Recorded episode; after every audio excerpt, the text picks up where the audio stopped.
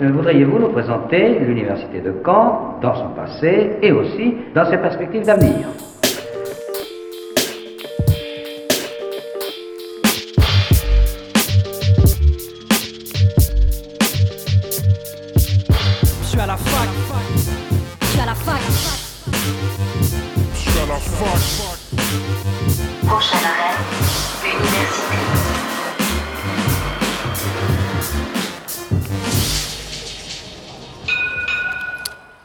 Bonjour à toutes et à tous, bienvenue dans Fact News sur Radio Phoenix, votre rendez-vous hebdomadaire d'actualité étudiante. Au sommaire de cette émission, nous recevons au studio aujourd'hui Lamri Adoui, président de l'Université de Caen. C'est l'occasion d'évoquer la rentrée, les projets que l'université met en place et l'actualité qui touche les étudiants. En deuxième partie d'émission, nous terminerons notre tour des associations présentes à l'avènement Campus en Fête. J'ai pu recevoir Aurélie et Tobias de l'asso AFEV qui lutte contre la relégation des étudiants dans les milieux populaires. Et enfin Mathias qui nous parlera de l'e-sport avec son association Phoenix ECN. Mais avant cela, c'est le récap de la semaine.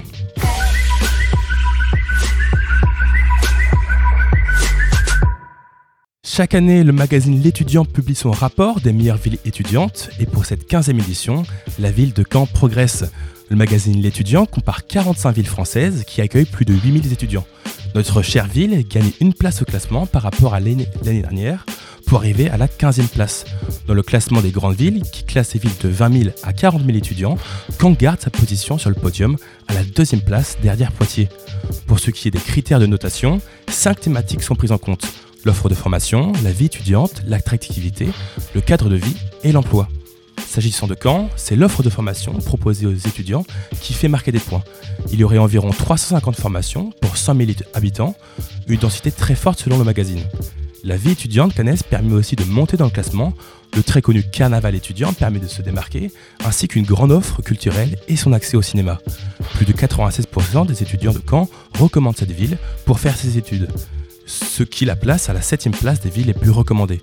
Un rapide coup d'œil au classement, Toulouse reste depuis 5 années consécutives la ville la plus plé- plébiscitée. La capitale arrivée à la 9e position et plus proche de chez nous, en Normandie, Rennes se situe à la 24e place, tandis que le Havre se trouve vers le bas du classement à la 35e place. À l'année prochaine pour un nouveau classement. L'épineux dossier de la réforme des bourses étudiantes sur la table de la ministre de l'Enseignement supérieur, Sylvie Retailleau. Pourtant une réforme promise par le président Emmanuel Macron durant son précédent- quinquennat. Cela n'a pas vu le jour, mais avec sa réélection, le dossier refait surface. Une concertation nationale va être lancée début octobre pour répondre avec des questions telles que le nombre de bé- bénéficiaires, le mode de calcul, la territorialisation des aides, bref, une réforme que les étudiants attendent au tournant. Selon les organisations étudiantes, il est d'abord impératif que le nombre de boursiers soit revu à la hausse. Les effets de seuil, qui pénalisent les, étudiants pour quelques euros de plus sur la fiche d'imposition des parents, doivent être supprimés. La territorialisation des aides est aussi un débat complexe. Les loyers ne sont pas les mêmes entre Paris et d'autres villes, aux charges plus modestes. Cependant, les transports peuvent être plus compliqués et représentent un coût supplémentaire. Une réforme qui s'annonce complexe, mais qui de toute façon pas prête d'être mise en place. Le gouvernement annonce des changements minimum pour la rentrée 2024, plus probable pour 2025. En tout cas, les débats s'annoncent houleux. Petite information administrative si vous souhaitez vous réorienter. Vous vous dites que finalement cette licence en langue étrangère scandinave, ce n'est pas fait pour vous. Eh bien, vous avez jusqu'à demain pour vous réorienter. Il vous suffit de se connecter ou de créer un compte e-candidat sur la plateforme de l'Université de Caen. Sélectionnez ensuite la rubrique dédiée à la réorientation et le site vous proposera les différents cursus disponibles pour se réorienter. Vous ne pouvez déposer que deux demandes de changement de cursus, quelques pièces justificatives, une lettre de motivation et vous voilà demain en licence de maths ou de théâtre. On souhaite en tout cas à tous ceux qui veulent se réorienter le cursus qui leur convient. La réorientation, c'est jusqu'à demain. Pour terminer le retour de la nuit du droit qui a lieu partout en France ce mardi 4 octobre, le but est d'organiser des activités et de faire découvrir le droit à la société civile. Chaque année il y a un thème, celui de 2022 c'est l'Europe invisible. Les débats seront autour des effets et des conséquences de la législation européenne dans votre vie quotidienne. Au programme donc, la soirée devrait commencer à 17h30 avec l'inauguration de l'exposition Mémoire et avenir de l'Union européenne, à suivre une conférence sur le thème de l'Europe invisible et pour clôturer, une représentation théâtrale du procès de la truite falaise et un débat sur les procès des animaux. Bonne nuit du droit à tous Et tout de suite, c'est notre invité de la semaine. L'invité du jour sur Fact News. Et aujourd'hui dans Fact News, je reçois Lamri Adoui, président de l'Université de Caen. Bonjour Monsieur Adoui. Bonjour. Euh, ça fait à peu près un mois que les étudiants euh, ont retrouvé les bâtiments de l'université. Quel est le sentiment euh, général de cette rentrée? Alors le sentiment général déjà, c'est que c'est la première rentrée que je vais qualifier d'extrêmement classique depuis la crise du Covid. Ça fait du bien. Déjà, ça c'est la première chose. On a essayé en plus de, avec les initiatives dont vous avez parlé tout à l'heure, Campus en fait, d'avoir une rentrée qui soit une rentrée informative avec les services de l'université, avec les associations étudiantes, mais qui soit aussi une rentrée un peu festive, de manière à ce que les étudiants s'approprient leur campus et rentrent dans de bonnes conditions. Euh, vous avez parlé du village des associations au campus 1, au campus 2 et au campus santé. Euh, c'était l'occasion pour les étudiants de découvrir euh, les assos qui composent l'université de Caen. Comment elles se sont passées ces, rencontres? Alors je pense que c'est aux étudiants de le dire. Est-ce qu'ils ont été satisfaits de ces rencontres ou pas? Nous, on a eu plutôt des sourires, on a eu plutôt des retours de satisfaction. Euh, il me semble que c'était des moments importants pour faire connaissance, pour briser la glace aussi entre les membres d'une même promotion, mais ça on sait aussi qu'il y a des soirées d'intégration pour cela, mais aussi entre des membres de promotions différentes où les gens apprennent à se connaître et puis découvrent parfois l'université. Je pense que c'est parfois un grand saut et il était important de pouvoir les accompagner au mieux. Euh, pour parler des priorités de cette rentrée, euh, quels sont les points forts que vous voulez mettre en avant? Alors, c'est une rentrée avec euh, une nouvelle offre de formation. Tous les cinq ans, l'université est obligée de, réformer un peu son offre de formation. Elle, peut le faire entre-temps, parce qu'on est suffisamment agile pour le faire, mais la grande réforme, elle a lieu tous les cinq ans. Donc, il y a quelques nouveautés en cette rentrée universitaire. D'abord, euh, je pense à des nouvelles formations qui ouvrent parfois en lien avec les lycées. Euh, je pense au lycée Malherbe, au lycée Victor Hugo ou au lycée Le Verrier à Saint-Lô. Euh, parfois, nous avons euh, des offres complémentaires. Vous parliez tout à l'heure d'orientation et de réorientation. Donc, on a des diplômes qui servent justement aujourd'hui, des diplômes d'établissement qui servent ces réorientations. Et puis, on a des formations un peu singulières qui ouvrent, un peu originales, qui étaient attendues sur le territoire. Je pense à la formation des chirurgiens dentistes qui n'existait pas en Normandie. C'est désormais effectif depuis la rentrée. Je pense à un master en médiation scientifique et euh, notamment du lien entre la science et la société, sur la science participative par exemple, et donc ce sont euh, de, nouvelles formations. Et puis après, sur le volet, j'allais dire vie étudiante, on aura sans doute l'occasion d'y revenir sur, euh, sur un certain nombre d'initiatives. Hier, en conférence de presse, on a aussi entendu parler d'une nouveauté. une formation pour les personnes qui n'auraient pas trouvé leur licence avec un cursus pluridisciplinaire oui, alors tout à fait. Vous évoquez un diplôme d'établissement qui s'appelle Paréo, euh, qui ouvre pour la première fois en ce mois de septembre et qui est destiné soit aux étudiants qui se cherchent encore un peu, qui n'ont pas, après le bac, tout à fait choisi leur orientation, soit des étudiants qui, malheureusement, il y en a très peu, mais il peut y en avoir, restent un peu sur le carreau après la phase complémentaire de Parcoursup, soit des étudiants qui, euh, comme vous le disiez tout à l'heure, après deux semaines, trois semaines de cours, se disent ben finalement la formation que j'ai choisie ne correspond pas à ce que j'attendais et à ce que je souhaite. Et donc l'idée c'est euh, de leur euh, délivrer un diplôme d'université de niveau bac plus 1, de les inscrire dans une formation qui va avoir deux vertus. Euh, la première, c'est de leur donner des savoirs fondamentaux en mathématiques, en français, en langue vivante, par exemple. Et puis ensuite, d'avoir un accompagnement tout à fait personnalisé sur leur orientation, sur leur choix d'évolution, avec l'espace orientation-insertion, de leur permettre de faire un stage qui leur permet aussi de valider, tester leur choix pour l'année suivante, et de leur permettre de revenir l'année prochaine dans la procédure Parcoursup avec une vision beaucoup plus claire de leurs souhaits. Euh, pour parler du nombre d'étudiants, combien, ils ont, combien de personnes ont, ont euh, essayé de s'inscrire à cette, cette formation? Alors, on a aujourd'hui, euh, à, la date d'aujourd'hui, un peu plus d'une vingtaine d'étudiants qui sont inscrits dans cette formation. Euh, c'est une formation totalement nouvelle hein, qui apparaissait dans Parcoursup sans grande publicité pour la première fois cette année. Et euh, nous avons récupéré d'ores et déjà cette semaine un certain nombre d'étudiants qui veulent la rejoindre. regardons un peu vers le futur. C'est quoi les grands axes qui vont marquer cette année 2022-2023 alors, euh, les grands axes. D'abord, on a euh, cette année, je vous l'ai dit, une nouvelle offre de formation et euh, ça va venir en prélude de ce qu'on appelle le nouveau contrat d'établissement. nous devons une fois tous les cinq ans signer avec l'État une sorte de feuille de route avec des jalons sur lesquels nous allons être systématiquement pendant cinq ans interrogés sur la trajectoire qu'on donne à notre université. Et donc on construit une feuille de route qui est basée sur, j'allais dire, le rôle que l'université peut jouer au service de son territoire. Donc euh, quand je parle de territoire, d'abord je parle de façon euh, très large, ça veut dire les territoires de Cherbourg à Alençon, de Vire à Lisieux, de Saint-Lô aux différents campus de Caen et de If. Donc là on a des enjeux très bien identifiés d'égalité des chances, euh, d'inclusion, euh, d'élévation du niveau d'ambition de, de, la jeunesse normande. Et puis après, on a des ambitions qui se situent pas qu'au niveau local, qui se situent également à l'échelle internationale, de rayonnement, d'attractivité de notre établissement. Mais euh, pour ce qui concerne euh, la formation et la vie étudiante, il est clair que euh, nous sommes engagés dans une réflexion sur les compétences et les métiers d'avenir que nos étudiants doivent absolument acquérir. Et donc on est en lien avec la formation professionnelle également. Et puis on a décidé de faire de la réussite étudiante globalement le cœur de notre projet. Et ça, ça va nécessiter un certain nombre de, de modifications, d'initiatives que nous prendrons ces prochains mois. Pour ce qui est du nombre d'étudiants, est-ce qu'il a augmenté? Est-ce qu'il stagne? Alors il est stable. Euh, aujourd'hui, 28 000 étudiants inscrits. Euh, c'est exactement le même nombre que l'année dernière à la même date.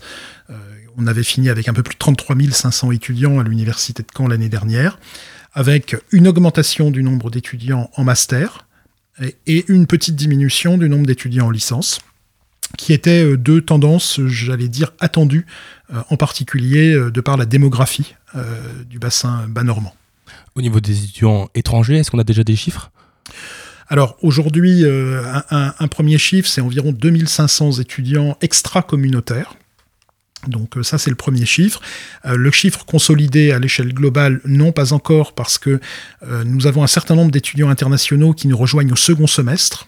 Donc euh, il est difficile de consolider avant le nombre, les, chiffres euh, du nombre d'étudiants étrangers euh, de façon globale, juste pour dire que l'an dernier, nous avions finalement 3000 étudiants internationaux sur nos campus, ce qui représente à peu près 10% de la population étudiante. continuons un peu sur les chiffres. Pour le nombre de personnel, on a entendu parler de, de manque de professeurs dans l'enseignement secondaire. Est-ce que c'est quelque chose qui touche le supérieur? Alors, oui, euh, pas, euh, la, grande différence, c'est qu'il n'y a pas de crise de vocation. Euh, les métiers qu'on embrasse dans l'enseignement supérieur, qui sont souvent des métiers d'enseignants-chercheurs en particulier, sont des métiers de, vocation et de passion. Et donc, il n'y a, pas de, de sujet de ce point de vue-là. En revanche, ce qui manque dans l'enseignement supérieur, ce sont la capacité financière à recruter à la hauteur de l'enjeu que cela représente et des missions que l'université doit euh, pouvoir euh, assumer. Donc je dirais que le, manque d'enseignants qui est patent depuis maintenant plus d'une dizaine d'années au sein des, universités françaises vient principalement de, questions budgétaires.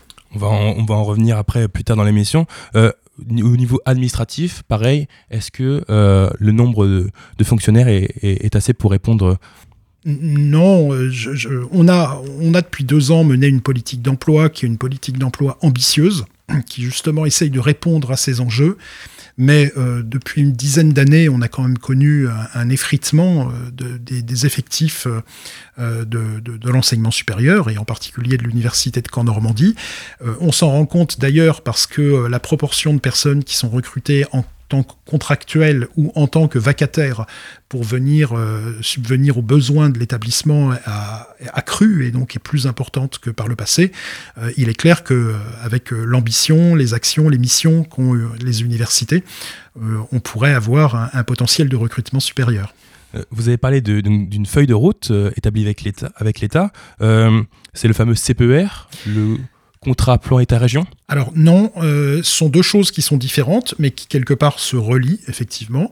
Euh, le contrat de plan État-région, c'est euh, une fois tous les sept ans à peu près, l'État et la région, comme le nom l'indique, qui essayent de se mettre d'accord sur le soutien qu'ils apportent à l'enseignement supérieur. Alors pas qu'à l'enseignement supérieur, hein. les gros volets sont sur les transports par exemple, enjeux très importants, mais sur l'enseignement supérieur, sur des projets de recherche d'un côté et sur euh, le volet immobilier de l'enseignement supérieur de l'autre.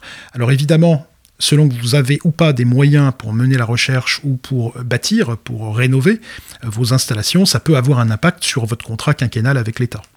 Euh, ça me permet de rebondir sur ces accords avec l'État. quelles sont vos relations avec le ministère de l'enseignement supérieur? Alors elles sont proches, elles sont bonne. Travaille en confiance. Euh, mais euh, la confiance n'exclut pas de temps en temps des désaccords. Et, euh, et vous le savez, parce qu'on l'abordera peut-être, on a devant nous un mur financier, une vague, dont on espère qu'elle ne va pas submerger les universités sur les moyens budgétaires. Je pense notamment à la hausse du coût de l'énergie, ou je pense par exemple à la légitime revalorisation du point d'indice des fonctionnaires que l'État a décidé, mais que l'université, pour l'instant, est obligée d'assumer l'augmentation du coût de l'énergie, on va revenir juste après. Euh, cette entrée, c'est aussi euh, une flambée des prix euh, pour les étudiants dans différents domaines de la vie quotidienne. elle touche tout le monde, mais plus fortement les étudiants. quel type de réaction face à cela? Alors effectivement, la, crise, quand elle survient, elle touche avant tout les plus précaires et donc euh, les gens qui peuvent être les plus immédiatement en difficulté. Donc nous, on a, je vous l'ai dit, comme euh, on pense la réussite étudiante, on est obligé de mettre en place un certain nombre d'actions, donc on peut en décliner quelques-unes pour être concret. Euh, d'abord, une commission d'aide sociale euh, qui va euh, considérablement renforcer son rôle d'appui aux étudiants en situation précaire, une politique d'exonération des droits d'inscription pour les étudiants qui seraient éventuellement en difficulté, un recours beaucoup plus massif et beaucoup plus organisé que ce qu'on a fait jusqu'à maintenant à l'emploi étudiant parce que quand les étudiants nécessitent, ont la nécessité de travailler, une des possibilités qu'on peut leur offrir, c'est de travailler sur leur campus. C'est quand même plus agréable qu'un certain nombre d'autres emplois. Euh, un travail sur euh, les étudiants en situation de handicap, y compris euh, dans la prise en charge de leur insertion professionnelle, ou un travail par exemple sur les enjeux autour de la précarité menstruelle qu'on doit pouvoir développer désormais, non pas seulement dans les locaux du CRUS ou du SUMS, mais également sur tous les campus et sur tous nos territoires. Voilà quelques, actions, en dehors bien sûr du soutien à l'Agorae euh, qui est maintenue, en dehors des actions du CRUS qui sont ce qu'elles sont à côté. Euh, mais euh, on, a un certain nombre d'actions. Je pense également, par exemple, à la formation qu'on va donner au premier secours en santé mentale, sur lequel on va faire de la formation de formateurs, de manière à ce que justement on puisse répondre à, à des enjeux d'urgence. Donc un meilleur accompagnement d'étudiants un peu dans tous les domaines. On va continuer cet entretien juste après une petite pause musicale. On écoute Waiting on You de Becca Ami sur Radio Phoenix.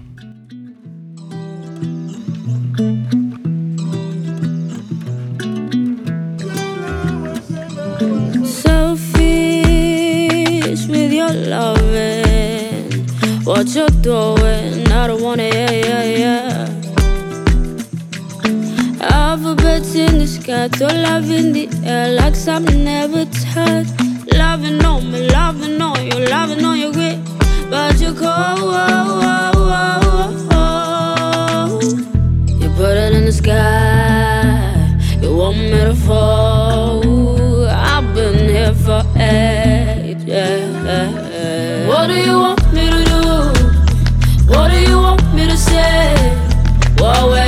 take for you to care? What do you want me to do? What do you want me to say? What will it take for you to care? Show me that you're changing. Are you faded?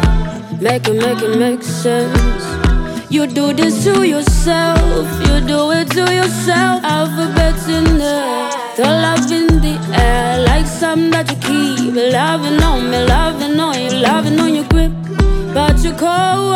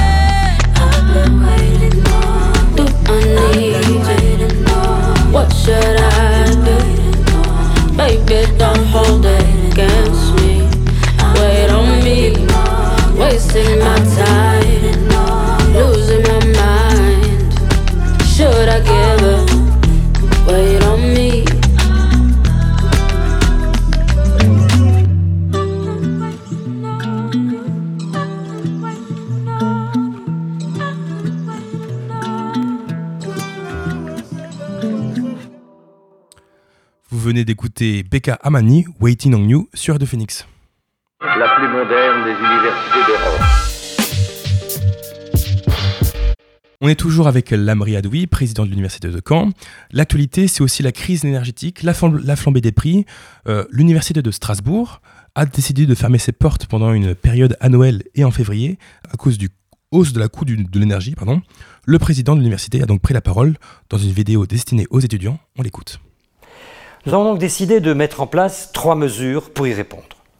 La première, c'est la mise en place d'une troisième semaine de congé de Noël, début janvier, et une semaine complète de cours en distanciel en février. La deuxième, c'est la mise en route du chauffage le plus tard possible. Et la troisième, c'est une campagne de communication tous azimuts en faveur des éco-gestes pour nous engager pour une planète plus durable. Donc un congé d'une semaine, en plus avant les, vacances de Noël, et une semaine à distance en février, le chauffage le plus tard possible. Du côté de l'université de Caen, est-ce qu'on est prêt? Est-ce qu'on va devoir fermer? Alors, je ne juge pas des propos de Michel Demeken, hein, qui à Strasbourg n'est pas Caen en termes météorologiques en particulier. Il ne m'appartient pas de juger, mais Caen ne fermera pas. Non, les choses sont relativement claires. En fait, euh, cette question de la sobriété énergétique, c'est une question qu'il faut qu'on se pose sur le temps long. On a besoin là de franchir un hiver qui s'annonce difficile sur le plan de la production d'énergie, mais il ne faut pas croire que les mesures qu'on va prendre cet hiver sont des mesures ponctuelles. On est sur une mesure de sobriété, on est sur une mesure en faveur du développement durable qui doit se réfléchir sur un moyen terme et sur un long terme. Donc nous, on se méfie beaucoup euh, des idées qui, à un moment donné, pourraient paraître résoudre le problème du budget de l'université cette année, mais qui en fait seraient des mesures qu'il faudrait installer dans la durée. Donc en particulier, il y a quelque chose sur lequel nous, on a les idées relativement claires, c'est que si on ferme l'université et qu'on demande à nos 30 000 étudiants de suivre leurs cours à distance, ça veut dire que oui, ça va améliorer le budget de l'établissement, parce que pendant ce temps-là, on ne chauffera pas les bâtiments, mais oui, on reportera la charge sur les personnels et sur les étudiants, et en particulier sur les plus précaires. Donc ça n'est pas une mesure de sobriété, c'est une mesure de déplacement de euh, la charge depuis l'université vers euh, les personnels. Donc aujourd'hui, cette situation, cette solution n'est pas retenue par la direction de l'université, ça c'est la première chose. Et puis la deuxième chose, c'est qu'il faut construire un plan d'action. Alors le ministère nous demande un plan d'action pour le 31 octobre prochain, ça veut dire c'est un calendrier qui est relativement court, mais on pense que les enjeux qui sont là et euh, les mesures qu'il faut prendre, il faut qu'on les débatte avec la communauté. Euh, si nous, on impose par le haut un certain nombre d'actions, on peut être un peu hors sol, parce que par exemple, je vous donne un exemple très précis, on nous demande de chauffer les locaux à 19 degrés. Alors il se trouve que c'est déjà le cas à l'université de Caen. Et les personnels et les étudiants de l'université, parce qu'ils vont, quand ils vont dans un certain nombre de bâtiments, quand on a 19 sur le campus, on n'a parfois que déjà 14 ou 15 dans certaines salles. Et donc, on n'a pas de marge, par exemple, sur le niveau de chauffage. Et donc, si aujourd'hui on dit, bah, on va baisser simplement de 2 degrés le chauffage de nos locaux, euh, je pense que euh, les collègues et les étudiants ne seront pas forcément d'accord partout. Donc, l'idée, c'est de pas annoncer des mesures euh, là, aujourd'hui, euh, qui soient euh, pas euh, discutées, débattues avec la communauté. Et donc, on va lancer une grande concertation qui va toucher y compris les étudiants, parce qu'on pense que euh, beaucoup de choses, beaucoup de gens ont des choses à dire et des initiatives à proposer. Oui aux éco-gestes, bien sûr, il va falloir qu'on fasse tous des grands efforts, mais aussi oui à la participation. Et donc, il y aura dans les tout prochains jours des grandes annonces faites aux étudiants sur l'ouverture d'une période de débat et de participation.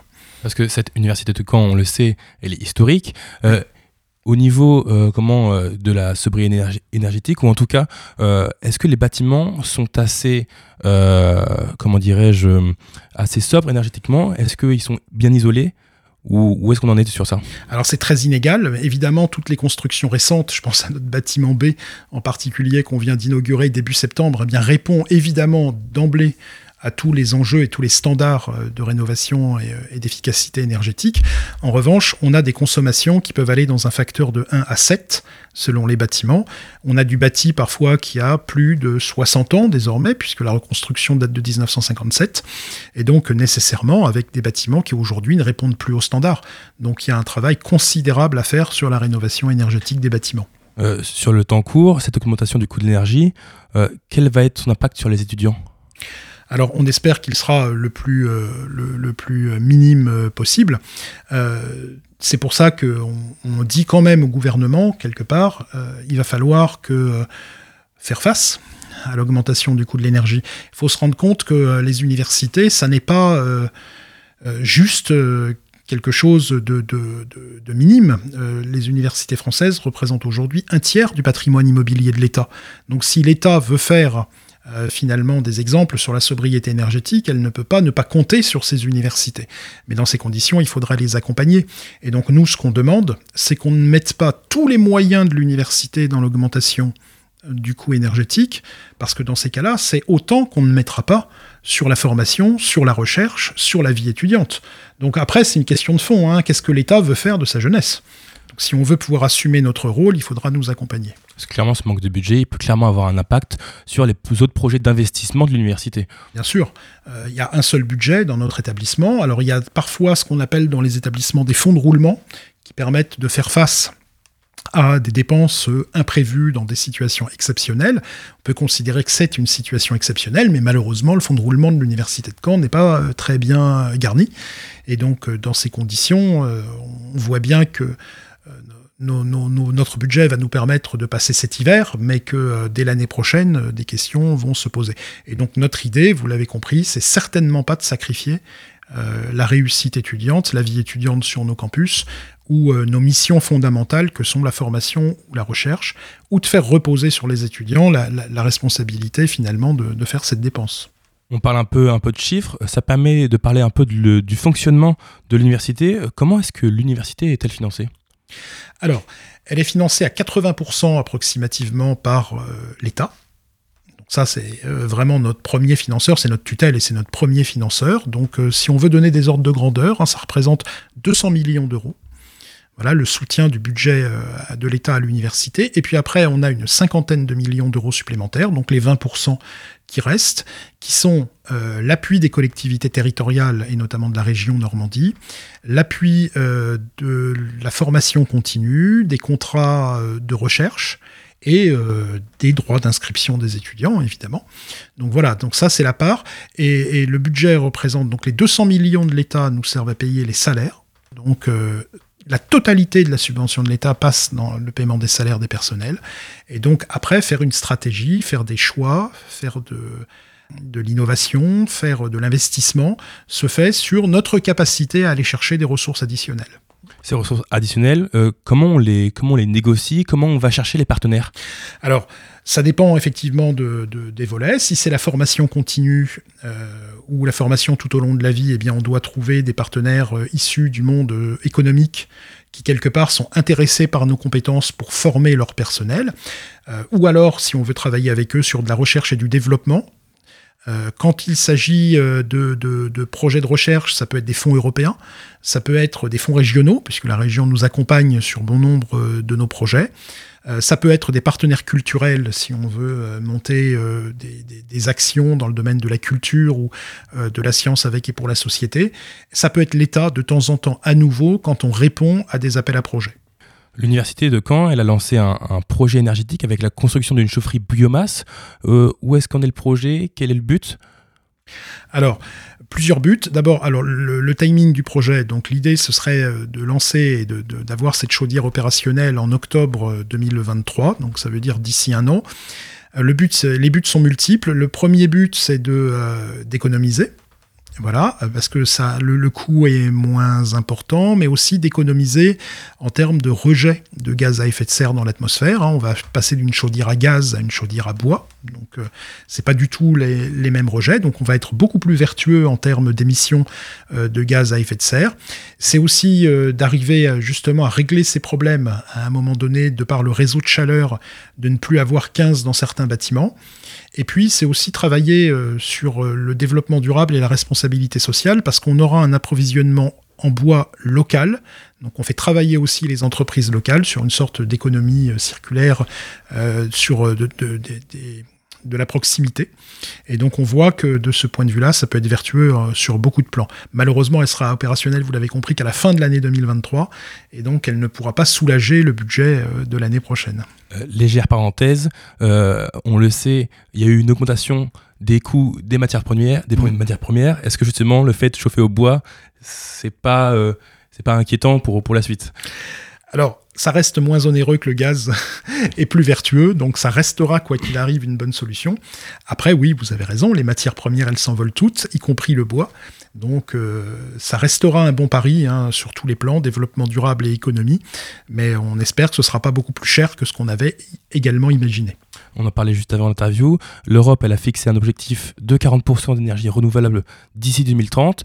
Donc, on a eu cette chaufferie biomasse, l'inauguration du nouveau bâtiment, euh, du nouveau bâtiment B. Euh, Est-ce que cette réduction de 40% d'énergie renouvelable, elle est envisageable? Alors, on, va, on continue de faire des progrès parce qu'on va travailler et on va encore travailler sur les mobilités sur les campus. Euh, ça, c'est un angle sur lequel on peut travailler. On va travailler sur euh, le tri sélectif, on va travailler sur les éco-gestes, comme ça a été évoqué tout à l'heure. Après, arriver à atteindre 40% d'ici 2030, à mon avis, ça ne passera pas s'il n'y a pas une rénovation thermique et énergétique des bâtiments. Et ça, euh, eh bien de nouveau, ça veut dire un plan massif de la part de l'État, euh, de manière à pouvoir accompagner les universités dans la rénovation de ce patrimoine de l'État. Après, je ne suis pas nécessairement pessimiste sur ce point-là, parce que ces plans massifs, c'est aussi, pour nous, c'est un gain, mais c'est aussi un gain pour l'économie, évidemment, parce que vous donnez énormément de travail à toutes les entreprises euh, des bâtiments, des travaux publics. Et donc, ça peut être une mesure de relance de l'économie à un moment donné que de faire cette rénovation thermique on clôture euh, ce volet énergétique pour passer un peu sur la recherche. Euh, des doctorants qui n'arrivent pas à subvenir à leurs besoins, qui ne trouvent pas de financement euh, pour leur thèse.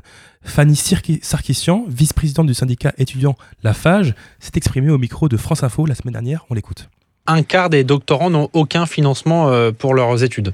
Oui, et ça c'est seulement dès la première année. Euh, et en sciences humaines et sociales, on arrive même à un doctorant sur deux.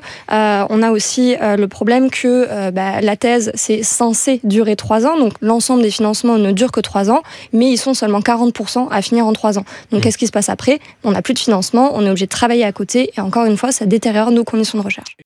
Avant de parler de cette euh, situation compliquée, est-ce que vous avez des chiffres sur le nombre de doctorants à l'université ou peut-être sur le nombre de doctorants qui n'ont pas de financement? Alors, 800 doctorants à peu près à l'université de Caen, euh, et on pourrait en avoir plus si on avait plus de financement. voilà, ça c'est déjà la première chose.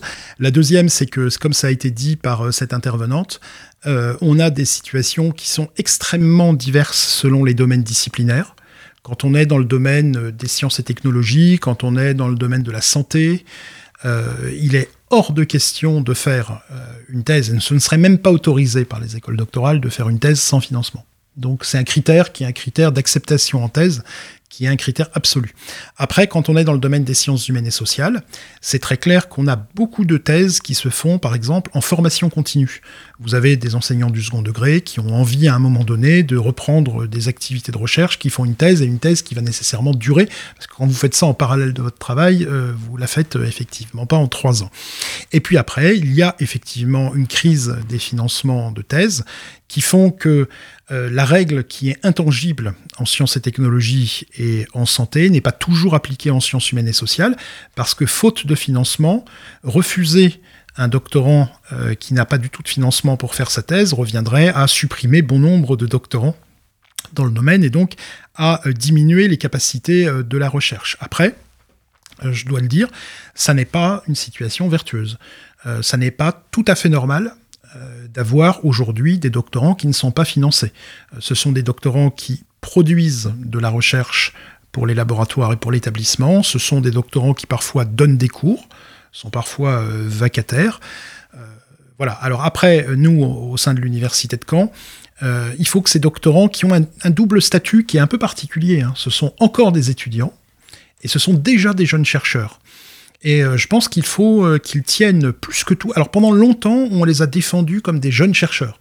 Et à juste raison, parce que ça les valorisait.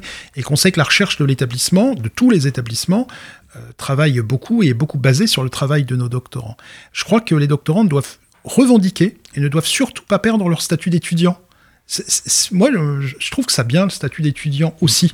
Et, et, donc, il faut qu'ils n'hésitent pas, par exemple, à demander les exonérations des frais d'inscription quand ils sont en situation précaire, quand ils sont en difficulté, ils y ont droit en tant qu'étudiants et ils ne le demandent pas tous. Il y a peut-être un manque de communication sur, euh, sur Oui. ce manque d'exonération Oui, je, je veux dire, voilà, on peut en profiter. De façon générale, c'est ce que j'ai envie de dire aux étudiants, qu'ils soient doctorants ou pas doctorants. Quand vous avez des problèmes au sein de l'université, qui sont des problèmes de précarité financière, ou euh, de, de- de précarité psychologique, ou de problèmes euh, sociaux, ou de fractures numériques, ne restez pas tout seul. Venez frapper à la porte de vos composantes, venez frapper à la porte de l'université. On peut essayer de faire, euh, de trouver ensemble des solutions à façon. Fanny Sarkessian, elle parlait aussi de quelques lenteurs d'administration au micro de Radio Phoenix, euh, France Info, la semaine dernière. Une grande partie des doctorants que vous avez interrogés racontent aussi leurs difficultés pour ceux qui en ont à, à trouver des, des financements, les lenteurs de l'administration. Parfois, tout cela euh, génère du stress et tout ça n'est n'est pas bon effectivement pour la recherche. Oui, tout à fait. On a des calendriers qui sont absolument pas euh, Donc on n'a pas eu la suite de, de, de l'interview, mais elle parlait notamment de, de lenteur dans l'administration, des, des euh, thésards qui attendent peut-être un an leur, euh, leur, euh, leur financement. Ces chiffres, alors ils sont à l'échelle de, l'Hexagone. Est-ce qu'on a ce genre de, ralentissement dans, dans, dans l'université Caen? Alors pas à ma connaissance du tout. Euh, qui est des doctorants euh, à l'université de Caen qui fassent aujourd'hui une thèse sans financement en sciences humaines et sociales? Oui. Je, ne nie pas, et je le regrette, parce que je trouve qu'effectivement c'est un, problème. Qui ait une lenteur, par exemple, sur le versement du financement, en plus avec des, timings tels que vous évoquez, par exemple, d'un an. Euh, non, je n'ai pas connaissance de ces cas. Alors s'il y en a, ils se manifesteront sûrement après mon intervention. Mais, euh, mais euh, en tout cas, si c'était le cas, il faut effectivement qu'ils se manifestent auprès de nous. On va parler un peu de positif tout de même.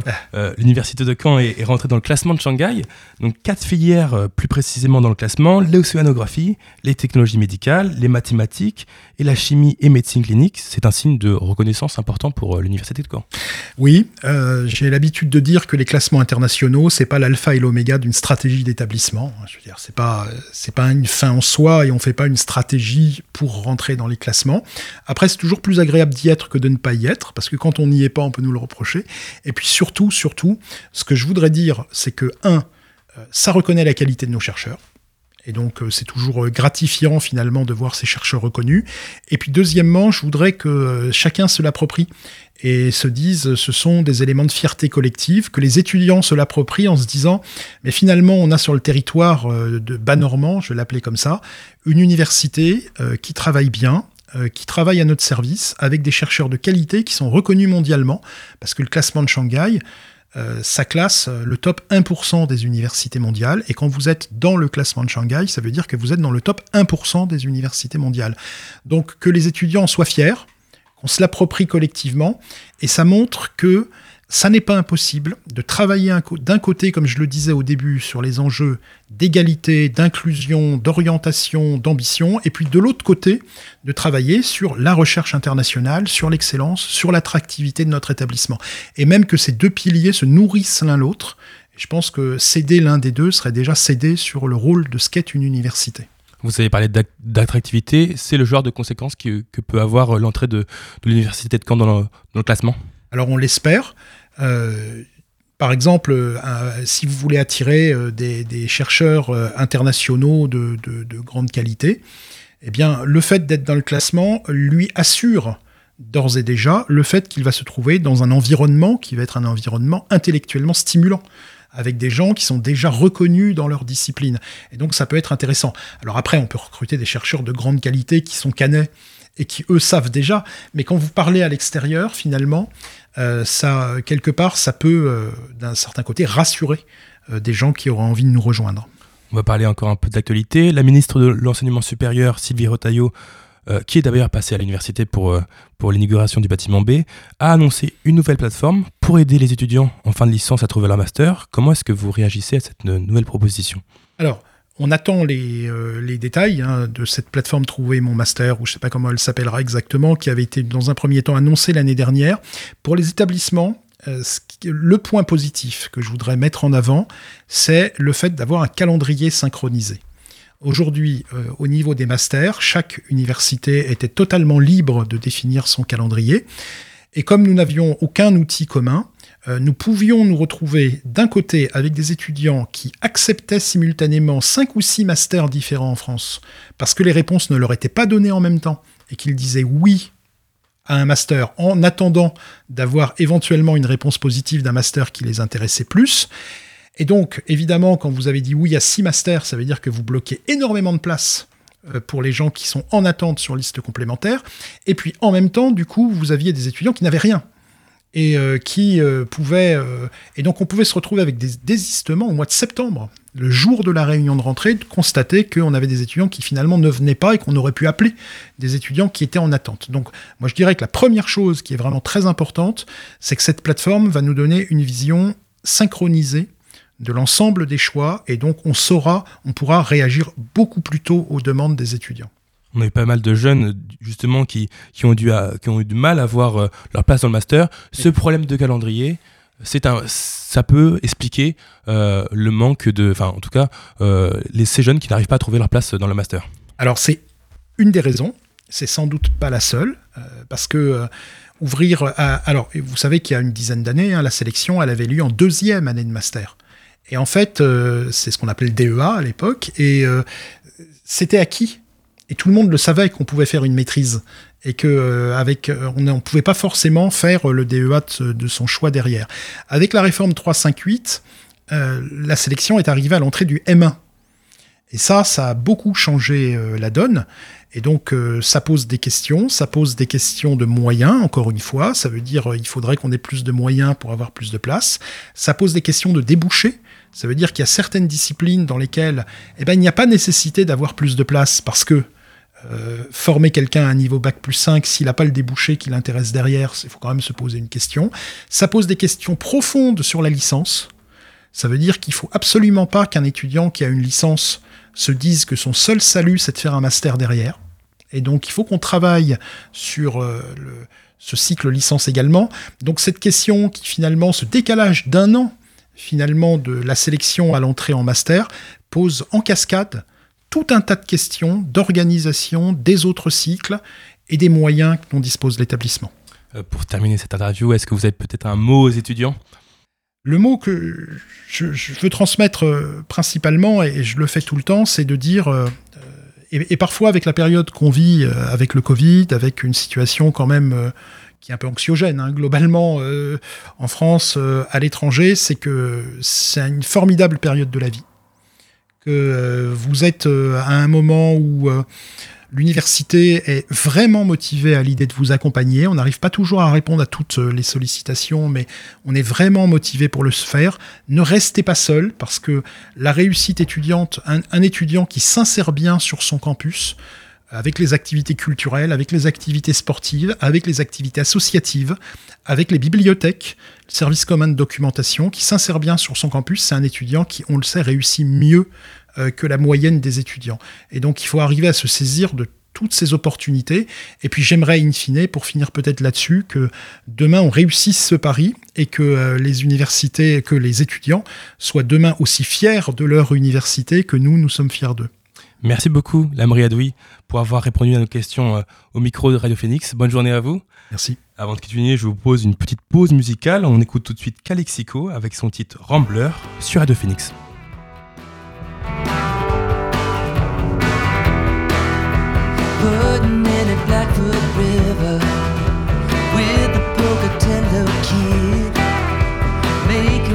time the low,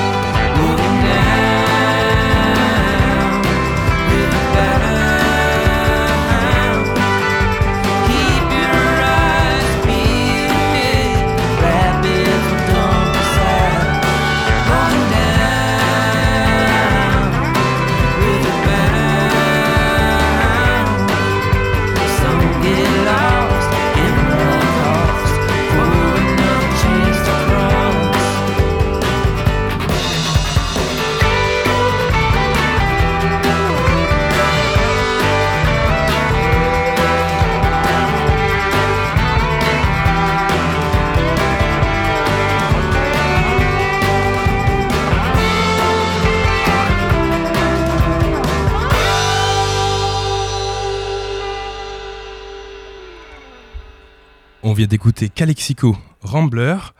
On- Vous êtes toujours sur Radio Phoenix.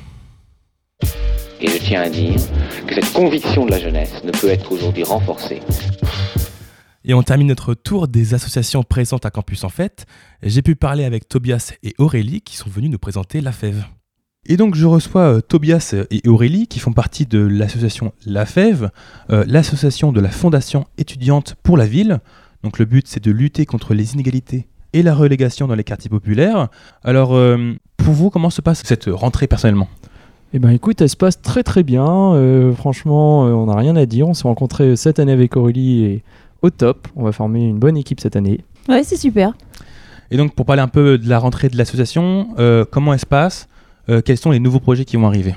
Donc nous avons la bavarderie qui va arriver euh, au campus 2 d'ici quelques semaines. C'est un lieu de vie pour les étudiants, c'est vraiment un lieu pour euh, se poser et euh, un lieu aussi pour euh, la solidarité entre les étudiants, pour lutter contre l'isolement. Et les étudiants sont libres de venir quand ils veulent pour boire un café ou un thé. Est-ce qu'on sait quand est-ce que cette, cette bavarderie va ouvrir? Est-ce qu'il y a déjà un calendrier un peu de prévu? Donc d'ici quelques semaines, on sera là au campus 2.